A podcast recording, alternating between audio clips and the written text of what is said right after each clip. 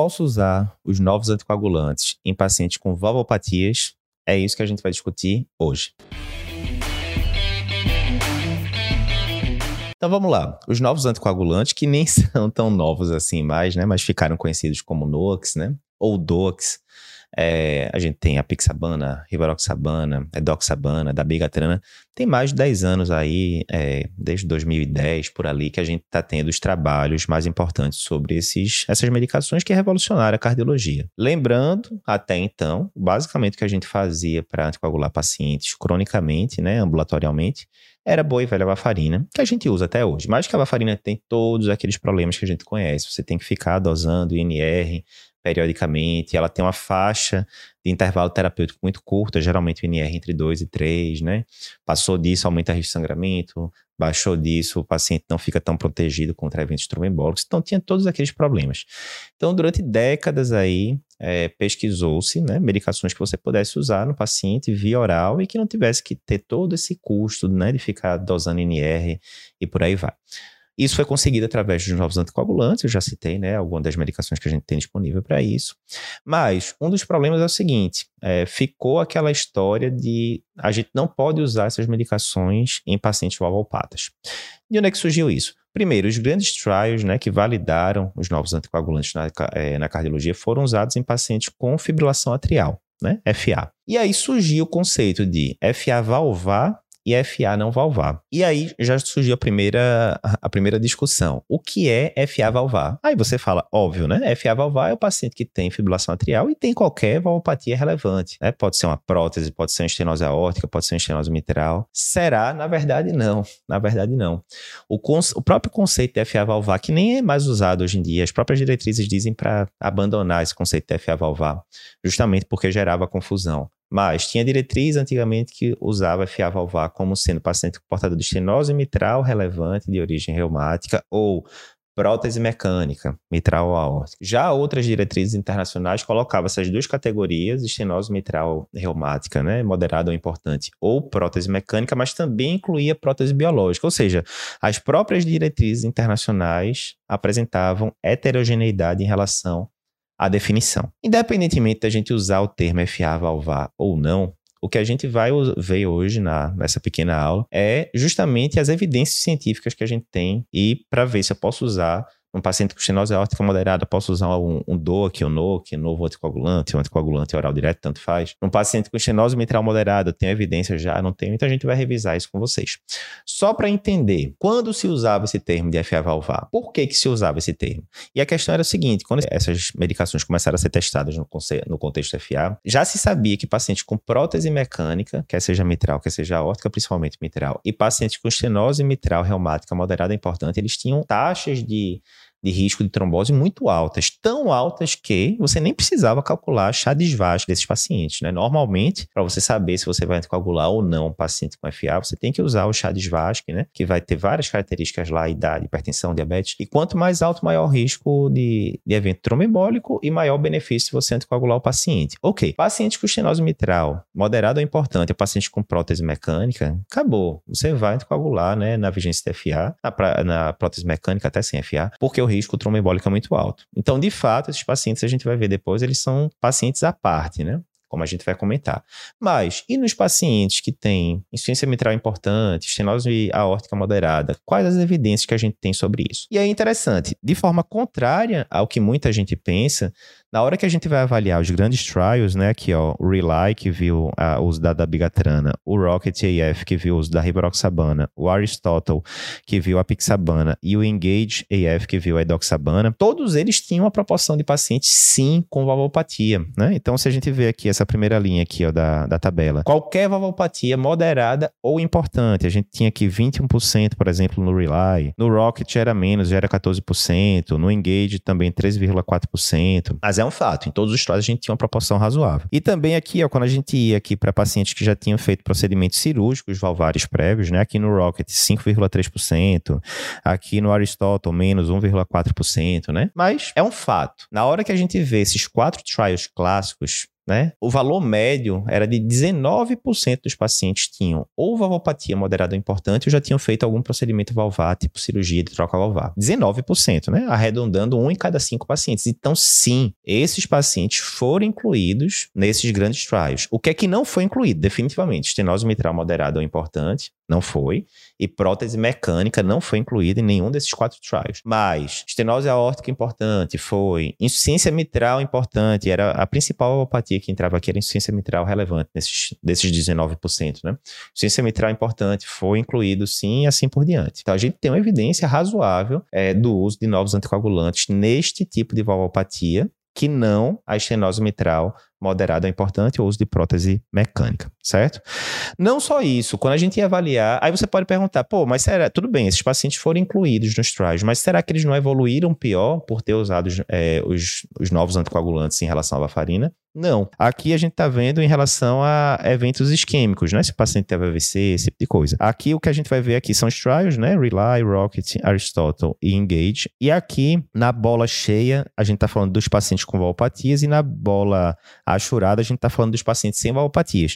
E o que a gente pode observar é que, de forma geral, os resultados foram muito parecidos, né? Com ou sem valopatia, até favorecendo um pouquinho os pacientes com valopatia. E todos se localizando aqui à esquerda, né? Da, da linha central, mostrando benefício em relação aos novos anticoagulantes. Então, em, relação a eventos isquêmicos, o, o, benefício se manteve nesses pacientes. Em relação a eventos hemorrágicos, mesma coisa, Rely, Rocket, Aristotle, Engage, é, de forma muito similar, né? A gente teve benefícios parecidos, com exceção da rivaroxabana aqui no, no Rocket AF, pareceu ter mais sangramento, né? No grupo que usou os novos anticoagulantes. Mas assim, o resumo da ópera é que, de forma geral, esses quatro trials grandes e com milhares e milhares de pacientes tiveram ali cerca de um em cada cinco pacientes tinham valopatias que não aquelas duas, né, estenose mitral importante ou moderada ou prótese mecânica, tira essas, esses dois grupos. Então tinha bastante paciente, um em cada cinco com os outras valopatias, insuficiência mitral, estenose aórtica, e esses pacientes tiveram benefício muito similar ao trial geral, esse subgrupo em relação a tanto redução de, de isquemia quanto é, não aumento, né, até diminuição de sangramento. Então, para esses pacientes, como a gente vai ver lá no final, você sim pode usar novos anticoagulantes. Eduardo, então estou no consultório. Peguei um paciente com estenose aórtica importante, IFA. Eu estou autorizado pelas diretrizes a usar uma pixabana, uma rivaroxabana da vida? Sim. Estou no consultório, estou com um paciente com é, prolapso de válvula mitral, insuficiência mitral moderada e que está com FA associado. Calculei lá o chá de Vasco, que a diretriz diz para você calcular o chá de Vasco. Chá de Vasco deu é, aumentado. Tenho que anticoagular o paciente. Eu estou autorizado pelas diretrizes a usar a dabigatrana, a pixabana, a doxabana? Sim, estou autorizado, baseado principalmente nessas análises subgrupo desses quatro grandes trials, certo? Beleza. Vamos para frente agora. Agora a gente vai entrar numa, numa área mais espinhosa aqui, que são as próteses mecânicas. E aí, Eduardo, tem alguma evidência sobre o uso de novos anticoagulantes ou anticoagulantes orais diretos, tanto faz? Nos pacientes com prótese mecânica, sim, eu tenho dois trabalhos. O primeiro trabalho, a gente cobriu ele aqui, ó, é, nove anos atrás, né? Foi o estudo Realign. Então, ó, no estudo Realign, era o seguinte, era um estudo de fase 2 né? Ou seja, era mais para ver a segurança da medicação. Eles pegaram pacientes, o, o, intuito era pegar pouco mais de 400 pacientes com prótese mecânica ou mitral ou aórtica e ia comparar da bigatrana com varfarina e ver se como é que ia evoluir os pacientes. O estudo foi parado precocemente quando tinha mais de 200, 200 e poucos pacientes randomizados, né? Foi parado no meio. Por quê? Os pacientes que estavam recebendo da bigatrana estavam sangrando mais e tendo mais eventos trombóticos. Os dois lados estavam pior. E aí, na época, né, foi bem. É, teve um, um é, muita repercussão esse estudo, né? Pessoal, ah, será que esses novos anticoagulantes são tão bons assim, etc. Ah, matou a questão, não posso usar novos anticoagulantes no paciente com prótese mecânica? Não, não é tão simples. Por que isso? Porque esse trial tinha alguns probleminhas, né? Primeiro, foram incluídos pacientes que tinham feito cirurgia bem recentemente, poucos dias atrás. E esses pacientes sangraram mais, né? A gente sabe que o paciente fica lá com o pericárdio mais friável, alguma coisa. Você começa um anticoagulante, às vezes dá um sangramentozinho, já pode fazer um tamponamento hemorrágico e tal. Então, pegou pacientes ali muito precoces, né? É, depois da cirurgia, primeiros dias, semanas. Segundo, incluía tanto paciente com prótese aórtica quanto paciente com prótese mitral. E a gente sabe que prótese mitral tem um risco trombótico maior talvez fizesse mais sentido você começar estudando só prótese aórtica mecânica, deu certo, depois você iria para prótese mitral. Foi uma das coisas que os pesquisadores questionaram. Terceiro, tinha algumas questões farmacocinéticas, farmacodinâmicas da, da bigatrana, que eu não vou entrar em detalhes aqui, mas que também o pessoal falou, olha, se tivesse usado um outro anticoagulante, uma pixabana da vida, provavelmente teria eh, dado certo. Será? Ficou o questionamento. Esse foi um dos trials. O outro trial que a gente teve a respeito disso é até um trial brasileiro, o RIVA, é, RIWA, enfim, que é um trial pequeno de 44 pacientes que usavam rivaroxabana versus né, varfarina nesse conceito de prótese mecânica e tal, e viu-se não inferioridade, mas assim, um trial de 44 pacientes só, né, 10 vezes menor do que era é, previsto que o Realign teria. Ou seja, esses dois trials um falou claramente contra os dos novos anticoagulantes, o outro foi neutro, né? Foi não, é, não inferior, mas com N muito pequeno. E agora, quer dizer que a gente nunca mais vai é, testar isso? Não, está sendo testado, na verdade, né? Então a gente tem esse estudo aqui que está rolando já, que é o PROACT é, 10A, né? Que é um trial que vai tentar uh, suplantar ali aqueles defeitos que tiveram no Realign. Em que sentido? Primeiro, eles não vão pegar os pacientes muito precoces depois da troca valvar. Espera ali alguns meses para começar a usar o, o novo anticoagulante, né? A primeira coisa. Segunda coisa, vai usar a pixabana ao invés da bigatrana. E aí, por questões farmacológicas, né, farmacodinâmicas, farmacocinéticas, prevê-se que vai dar mais certo. Terceiro ponto, vai colocar só paciente com prótese aórtica, não vai colocar prótese mitral e ainda vai usar uma, um tipo específico de prótese aórtica que tende a ter menos trombose, né? Então, a gente está com esse estudo aí rolando. Pode ser que depois que ele saia, dependendo do resultado, a gente comece a usar é, novos anticoagulantes no, no, paciente com esse tipo específico aqui de prótese mecânica aórtica. Vamos esperar os resultados, a gente ainda não tem por enquanto. Passada a questão da prótese mecânica, a qual realmente a gente não tem indicação ainda de usar os novos anticoagulantes, a gente vem para o outro, a outra exceção lá das valopatias, né? Em que os novos anticoagulantes não, nesse caso aqui não foram nem testados, que é a estenose mitral reumática relevante, moderada ou importante. Aqui realmente a gente não tem evidência científica. Então, a gente tem dois trials aí para avaliar isso, né? A gente tem esse aqui que é o David MS, que é um trial que tem é, quase 700 pacientes né, na, na previsão, e aí vai comparar em pacientes com estenose mitral moderada é importante, comparar o uso do, de dabigatrana versus varfarina, a gente está esperando esse trial aí, e a gente tem esse outro aqui, que é o Invictus VKA. Esse aqui é um trial maior, ele vai ter, na verdade, um registro com mais de 17 mil pacientes, mas vai ter na parte do trial randomizado mais de 4 mil pacientes, um trial bem grande, né? Que aí vai avaliar justamente o uso de é, varfarina, rivaroxabana, inclusive associando com aspirina em algumas situações para ver se o uso de rivaroxabana nesses pacientes seria seguro ou não. Resumindo, por enquanto não, não podemos usar novos anticoagulantes em estenose mitral reumática relevante, mas, mas, a depender desses resultados aí no futuro, pode ser que isso mude. Uh, por fim, antes da gente colocar aqui um fluxograma explicando tudo, né, resumindo tudo, em relação à prótese biológica, a gente tem evidência, sim, temos evidência, a melhor evidência é o estudo River, que saiu no New England, que é um estudo brasileiro, né, que a gente tem várias pessoas aqui é, conhecidas de nós do Cardio Papers, alguns colaboradores do Cardio Papers, né, como o doutor Pedro Barros, que é nosso é, colaborador, a doutora Diana Lampreia, que também é nossa colaboradora, mas também pessoas próximas da gente, né, doutor Hélio Pena, que foi preceptor meu e de André André, na, na Escola Paulista, na residência de clínica, doutor Renato Lopes, que faz muita parceria aqui com a gente de lives, resumindo congressos e artigos de revisão, enfim. É, doutor Flávio Tarassos, doutor Ronei Sampaio, que são preceptores lá do INCOL, foram preceptores da gente. Doutor Fernando Figueira, que a gente trabalhou muito junto aqui é, no IMIP. Enfim, tem vários, várias pessoas conhecidas aqui. A gente fica muito feliz né, de estar tá podendo mostrar evidência científica de qualidade produzido em território brasileiro. E aí, o que é que o, o River Trial viu? Né? Ele pegava pacientes que tinham colocado prótese biológica em posição mitral especificamente, né? E aí era feito o uso da rivaroxabana, né? Esses pacientes tinham FA e era comparada ali rivaroxabana com a, a boa e velha varfarina e mostrou, né, que foi, foi não inferior, então você pode usar sim, as diretrizes atualmente já é, colocam, já prevêem que você use novos anticoagulantes após três meses da colocação da prótese mitral.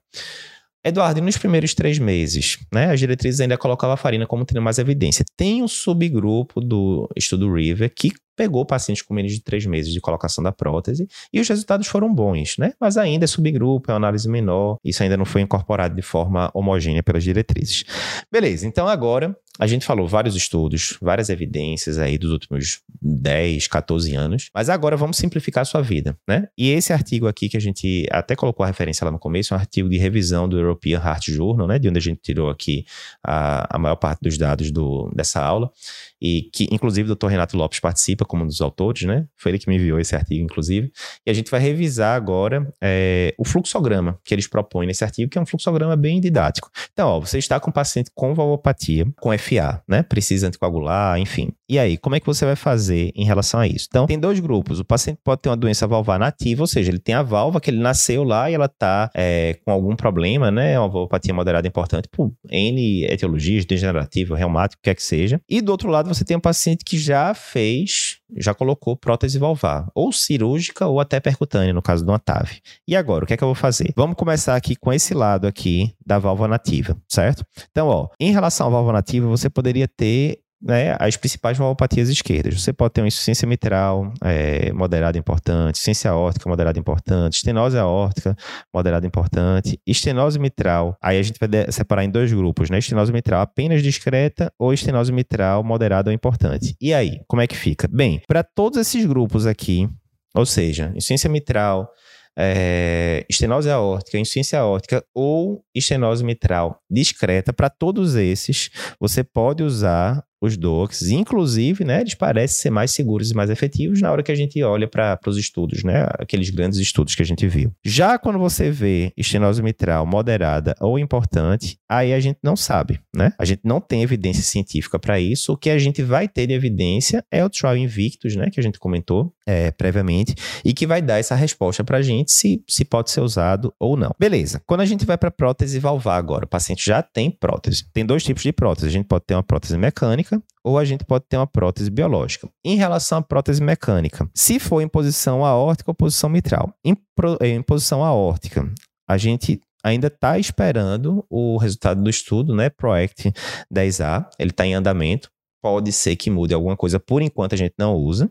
E em posição mitral, a evidência que a gente tem, né, é o subgrupo ali do. É a principal evidência, é subgrupo de, de prótese mitral do, do estudo Realign, que foi um estudo, como a gente já falou, parado precocemente, né, porque estava tendo dano com, a, dano com o uso da dabigatrana. Então, por enquanto, a gente não usa a varfarina mais segura. Em relação à prótese biológica, o que é que eu vou fazer?